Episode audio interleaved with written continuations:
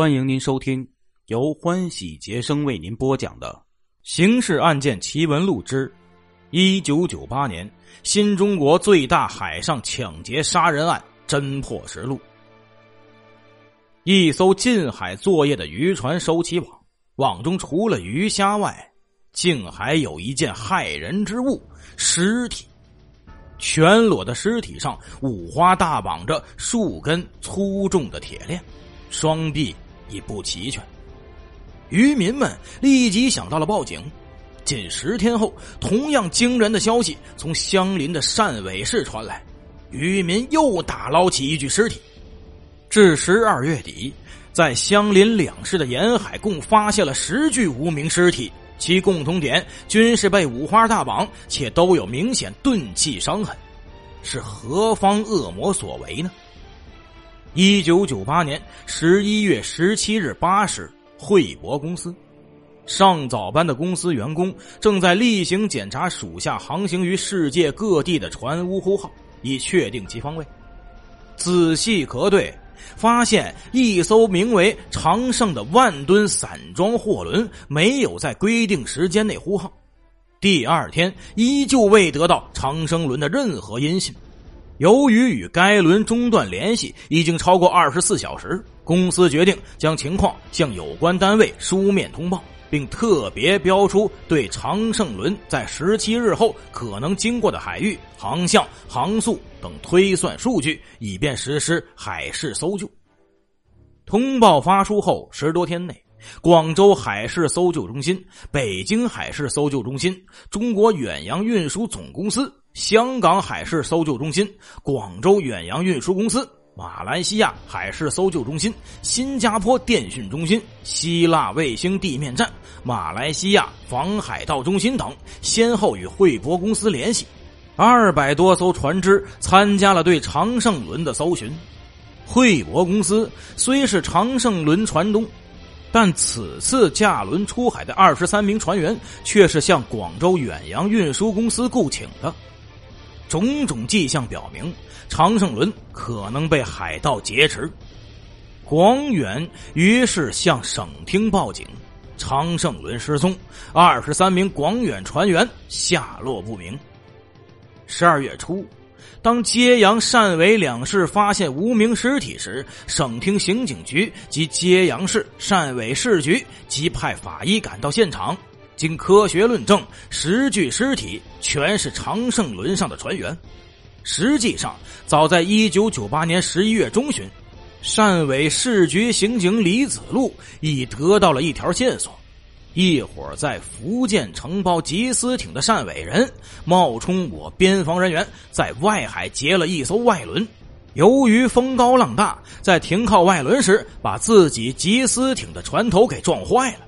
省公安厅的协查通报一发出来，李子路就意识到这一线索极可能与常胜伦的神秘失踪存在直接联系。他立即向汕尾市公安局局长郭少波做了秘密汇报。在李子路的线索里提到一个叫黄达明的汕尾人，这人正是那条撞坏了缉私艇的船东。十二月二十三日，郭少波召集市局常务副局长李跑队、刑警支队长庄金玉等人，再次听取了李子路的汇报。大家都认为此线索相当重要，于是立即部署刑警一大队长石道天对黄达明展开调查。说来凑巧。听汇报的这三个人，均是我省公安侦破张子强暴力劫持团伙案的一等功臣。十二月二十四日晚，他们秘密约见了广远保卫处领导，听取了有关常胜伦的情况介绍。他们越听心里越有数，也越感到震惊，而且综合各方面的情况分析，已暗暗将常胜伦的失踪与汕尾海域挂上了钩。十二月三十日，一个小小的专案组从汕尾市出发，秘密前往福建省东山县东山港查找那条缉私艇。当晚找到该艇时，其船头果真已被撞歪。专案组人员提取了因碰撞时粘在该船船头上的油漆样品，事后经化验，那正是从长胜轮上擦下的油漆。狡猾的黄达明竟也听到了些风声，就在三十日晚从福建潜回了汕尾，准备逃跑。但公安人员的行动更加迅速。十二月三十一日，李保队、庄金玉调集警力，在汕尾市撒网，很快便摸清了黄达明在山沟子里的藏匿之所。一九九九年一月二日，还在睡梦中的他，忽然感觉被人压住了身子。那正是公安刑警李子路。他睁眼一看，手上已经多了一副手铐。黄达明落网后交代，确有一个叫索尼的印尼人和一个叫翁四亮的汕尾人，纠合一帮外省人，借他的缉私艇，在一九九八年十一月中旬出公海劫了一艘外轮。但是他本人并未出海，那伙人可能正在深圳。李保队马上决定派专案组将黄达明押往深圳，追捕索尼、翁四亮等涉案人员。省厅副厅长关少东听了有关情况汇报后，也赶到深圳，并宣布长胜轮一案正式定为广东省九九零幺专案，并成立专案侦破指挥部，由他任总指挥。汕尾市局立即成立了相应的九九零幺专案领导小组。由郭少波任组长，李宝队、庄金玉任副组长，下设专案办公室。市刑警支队副支队长陈伟华任主任。深圳市局也成立了专案指挥部。一月三日晚，汕尾市公安又抓获了一名涉案人员黄伟忠。经其对相片的辨认，这伙人在海上劫持的正是长胜轮。九九零幺专案取得决定性的突破，黄伟忠供出一根藤，众刑警摸出一串瓜。黄伟忠还供出一条重要线索：在深圳某歌厅做保安的贾宏伟是登船的老大之一。参与审讯的陈伟华立即从他的电话本中翻出了一个阿伟的资料，经其确认，正是贾宏伟的手机号码。有了这根藤，在汕尾追捕组配合下，深圳公安抓出了一大串的瓜呀。一月四日晚，已通过技侦手段摸清了部分涉案人员落脚点的专案指挥部，调集近百名刑警，兵分五路，控制了他们分住的五个住处，准备采取拘捕行动。但这时，刑警们收到情报，贾宏伟准备持枪拒捕。指挥部立即下令潜伏待命。不一会儿，埋伏在深圳市翠竹路附近的刑警果然见到贾宏伟派下楼的马仔正在进行观察。当贾宏伟得知发现一辆面包车内坐着的几个人很可疑时，竟然报幺幺零，称有人准备行劫。刑警们为避免暴露，迅速撤离。就这样，四日整个晚上。贾宏伟等人处于高度紧张的状态，与刑警们玩游戏，直至五日上午，他终因疲惫不堪而失去警觉，从已封好门窗、准备驳火的住处走下来，独自一人去银行取钱，立即被那里化妆成银行职员顾客的刑警按倒在地。在擒住贾宏伟的当天，另一队刑警来到了重要案犯印尼人索尼位于十六楼的住所门口。他们先断了其屋内的水电，引得其女友出门查看，立即将其制服。然后，刑警们轻轻走进去，用微型冲锋枪指着正在睡觉的索尼的头，大喊：“不许动！”这家伙吓得浑身发抖。而就在其枕边，就有一支上了膛的手枪。刑警们抓住时机，在八日、十五日的两次大规模行动中，再捕七名涉案嫌疑人。至二月底，省厅和汕尾公安局追捕组上黑龙江、下云南，又一举抓获十八名涉案人员，其中上船杀人的十一人，路上组织策划接应的三人，包庇窝藏的四人。三月五日下午四时，省厅在广州举行新闻发布会，宣布成功侦破劫持长盛号货轮并杀害二十三名中国籍船员的罕见暴力案，并着重指出，这是一起由国际海盗集团直接操控指挥的特大海盗杀人劫船案，主犯为东南亚某国人。他们指派马仔进入中国大陆，具体策划组织，并派出十多名船员到中国接应被劫货轮。而就在此刻，汕尾市传来一个消息：李保队已于前一天飞往苏州，与当地公安部门商讨九九零幺专案的有关事宜。联想到在新闻发布会上对黄达明交代出的那位汕尾人翁四亮竟只字未提时，不禁心中一惊。根据案犯的交代，我们大致可以勾勒出长胜轮上发生的一幕人间惨剧。一九九八年十一月十三日，上海宝钢码头。清晨七时零九分，一艘灰黑色的万吨巨轮起航，前往马来西亚巴生港。远远看去，船头上有两个大字“长盛”。长盛轮虽属香港船东所有，但却挂着巴拿马国旗。由于巴拿马对船舶的注册、税收、出入境等提供相当大的优惠。因此，很多船东都愿意到该国为船只注册。就在长盛轮离开宝钢码头的前一天，贾宏伟接到一个神秘电话，他立即和索尼一起带上一帮人，乘车直奔二百公里之外的饶平县。打电话来的正是汕尾人翁四亮，他在电话中吩咐贾宏伟准备出海劫持。根据索尼落网后的交代，实际上在这一次行动之前，翁四亮已与他密谋多次，并定下了既劫货又劫船的方案。而对船员，翁四亮听从了索尼的主意，杀掉后抛尸入海。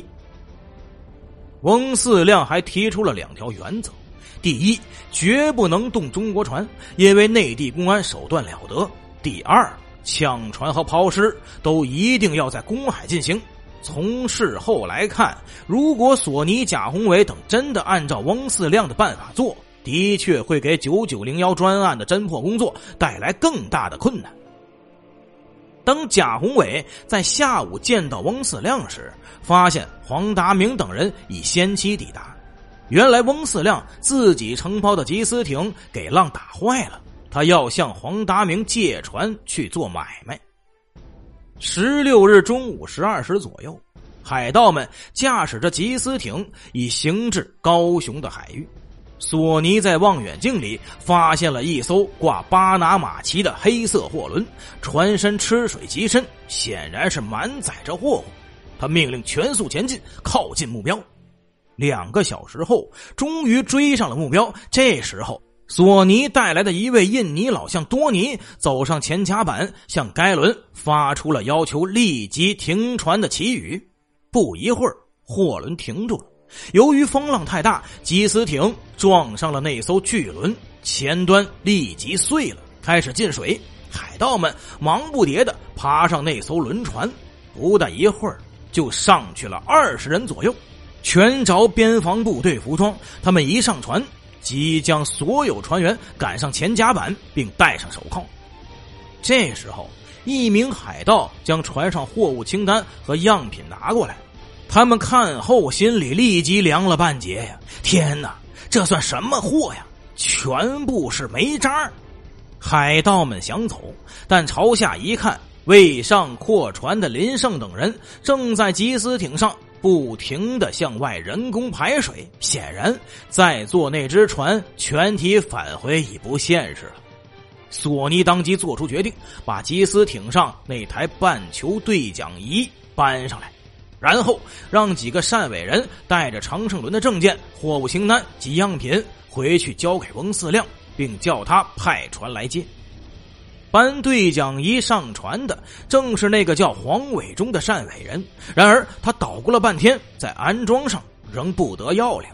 茫茫公海上，手机根本没信号，海盗们漫无目的的在公海上漂了八天，船员们苦不堪言。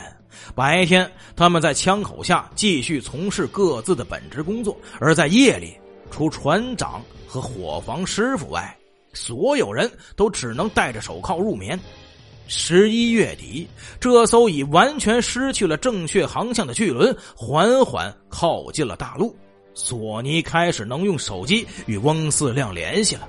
翁四亮根据索尼提供的电话，与一名自称在新加坡做生意的印尼人罗杰在深圳接上了头。罗杰愿以三十万美金买下长胜轮，但他还加了一句：“船我要，人我不要。”索尼自称罗杰是他老板，但听到其买价后却不满意。他自己打了个电话给罗杰，又将长胜轮的卖价提高到了三十五万美金，折合成人民币超过了三百万元。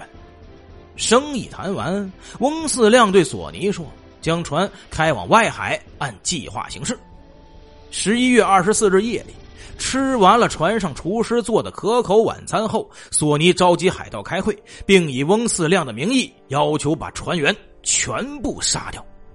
众海盗大惊失色，吵成一团。终于，愿意杀人夺船的成了大多数。几名海盗持枪走到了底层的娱乐室，骗船员们说船已靠岸，准备一个一个放人，但要先蒙上眼睛，不能让你们知道上面是什么地方。他们首先拉起四十四岁的船长黄金庚的胳膊。并用大块黑布蒙上了他的眼，将他带上了后甲板。一走出船舱，凭着多年航海的经验，黄船长感觉到这里并不是岸边，船似乎还在行驶。此时他并不知道，身后已有人举起了一根碗口粗的铁棍，那正是十恶不赦的索尼，对准黄船长的后脑勺狠狠的砸下去。黄船长倒了下去。索尼叫过多尼，两人一起从甲板上堆得到处都是的铁器重物中找出几条铁链，缠在冤死过去的黄船长身上，然后一使劲将尸体抛下海去。紧接着，贾宏伟、多尼学着索尼的样打死了另两名船员，并抛尸入海。后面的海盗一个接一个干，一直从晚上十一点干到第二天早上十点。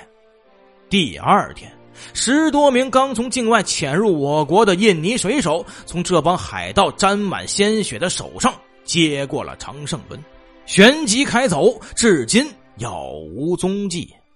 长胜轮案虽然轰动了全世界，却还仅仅是冰山一角。整个九九零幺专案，除长胜轮案，还包括至少另五宗海上劫案。李保队去苏州，正是为了商讨有关并案的事宜。而这些海上劫案中最大的一宗，发生在 L O I S H A N 轮上。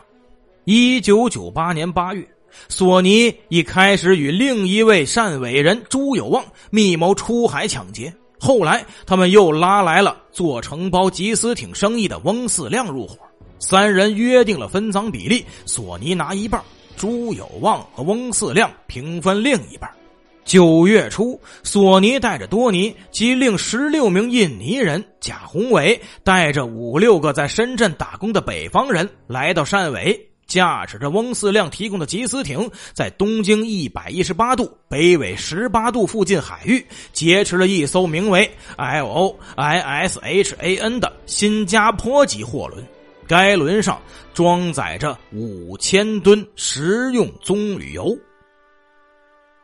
海盗们在那一次抢劫时，也是身着边防制服，假冒我缉私人员，将 L O I S H A N 轮上的二十一名船员铐起来后，关在舱底，然后由十六名印尼籍海盗将船开走。后来，由于船主报案及时，致使海盗们无法销赃。其内部又发生了争吵，只好仓皇弃船而去。因此，L O I S H A N 轮及价值两百八十万美元的棕榈油得以大部分保全。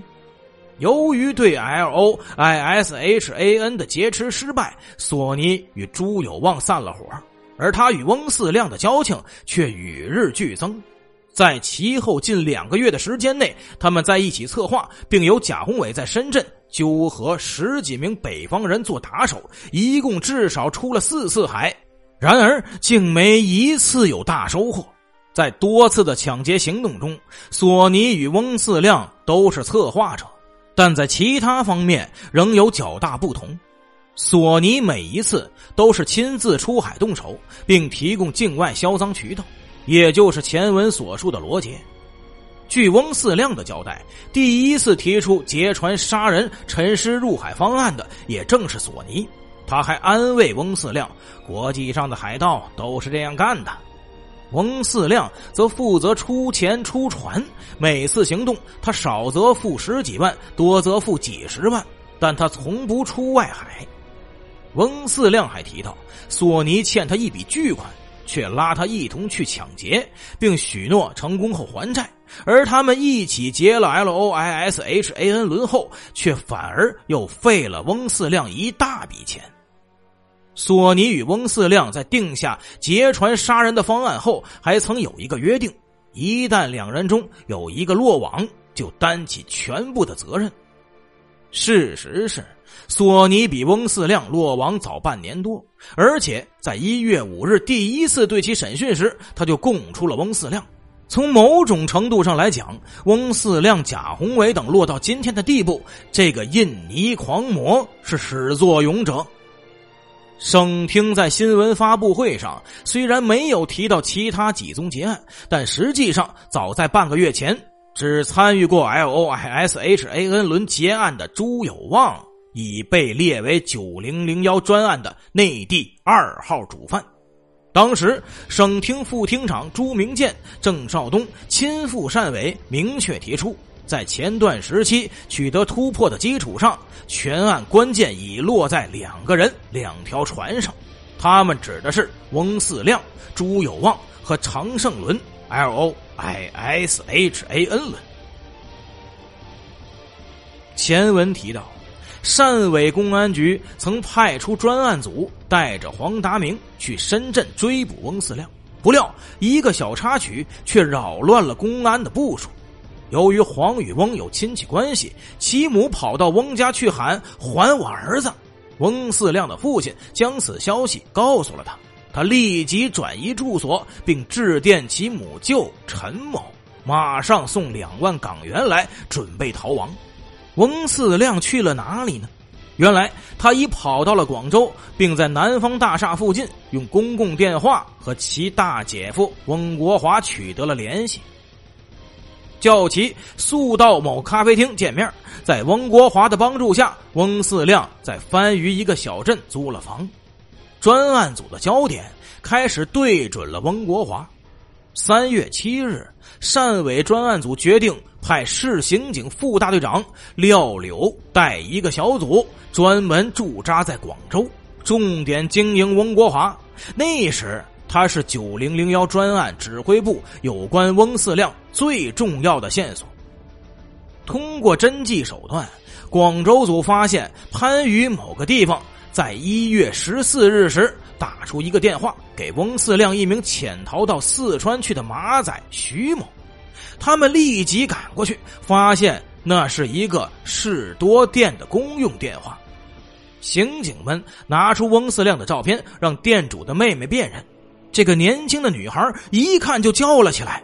他如此形容那位留给他印象颇深的靓仔：长头发，皮肤白，长得好端正，身上总带着浓浓的香水味但是翁四亮在这个士多店对面出租屋内只住了一个月，专案组又断了线索。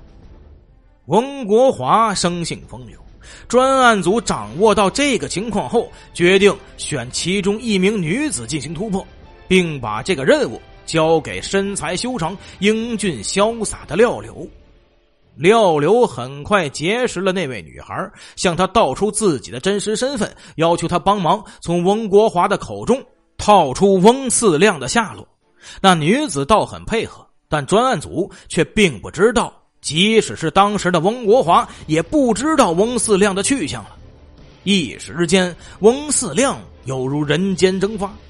七月二十三日，专案组决定改变策略，将对常胜伦案的侦破工作由秘密行动改变为公开搜捕，并制定出一个敲山震虎、引蛇出洞的追捕方案。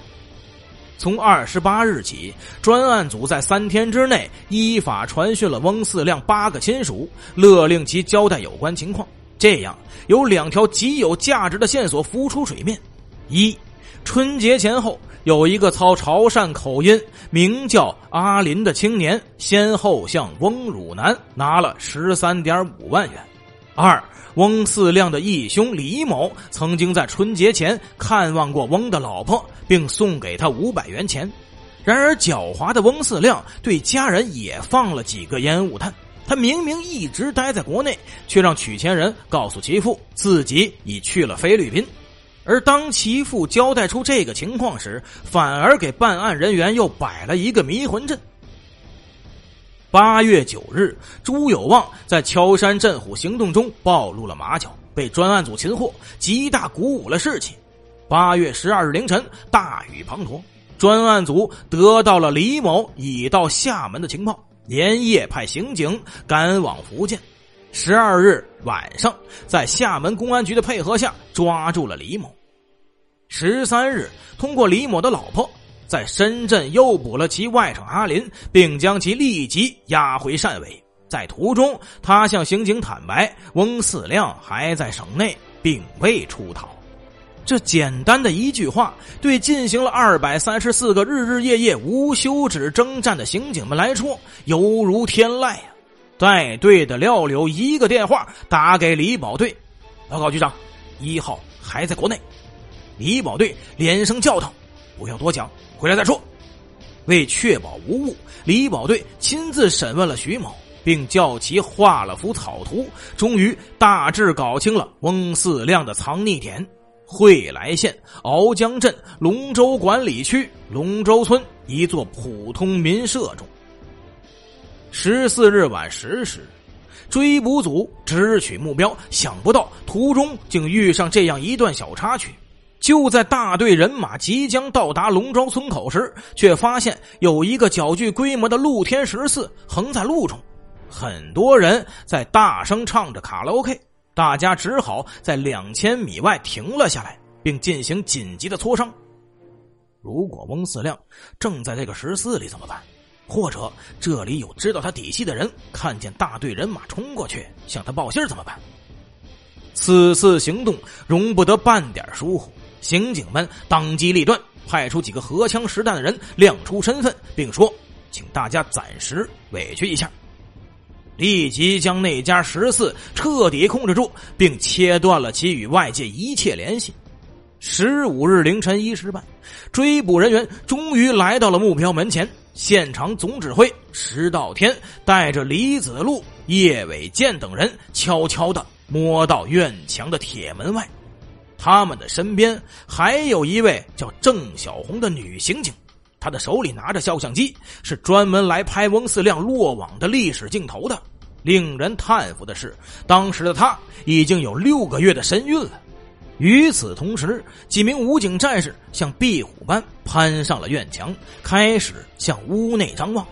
叶伟健的准备工作做得很充足，竟随身带来一把铁钳，可惜由于太大，伸不进门去。这时，墙上的武警低下了身子，轻轻的说了声：“他在屋内。”石道天点了点头，突然暴喝一声：“冲进去！”李子路、叶伟健等人飞起一脚踹开了铁门，猛冲入内。与此同时，墙上的几名武警像鸟一样飞了过去，不到半分钟，已将身着短裤正在看电视的翁四亮按倒在地。听众朋友，今天的故事。就为您播讲到这里了，感谢您的收听。